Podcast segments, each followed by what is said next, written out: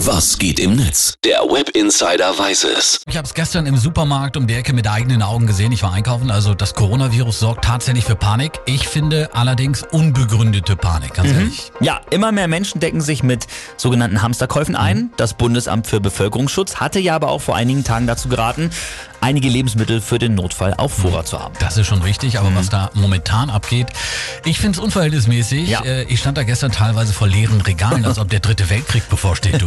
Ja, die Fotos hast du ja auch auf unserer Facebook-Seite gepostet. Da und natürlich auch auf den anderen sozialen Plattformen wird viel über Hamster-Einkäufe geredet. Was Ja. hast du als Web-Insider da gefunden?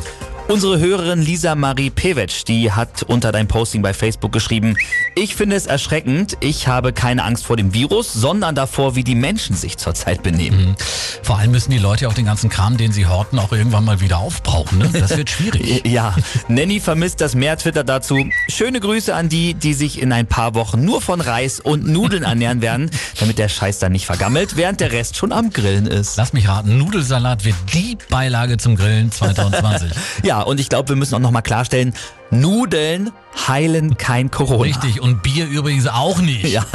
So, gucken wir mal weiter. Halbblutlehrerin schreibt noch, Hamsterkäufe okay, finde ich äh, nicht sinnvoll, verstehe ich auch irgendwie. Aber die Frau vor mir kauft neun Vorratspackungen Tampons. Rechnet die mit dem 30-jährigen Krieg oder was? Sicher ist sicher, sage ich da nur. Ne? Also ich weiß nicht, wie es also bei dir ist, Philipp, aber also ich werde mich in nächster Zeit nicht zu diesen Hamstereinkäufen hinreißen lassen. Alles Panikmache.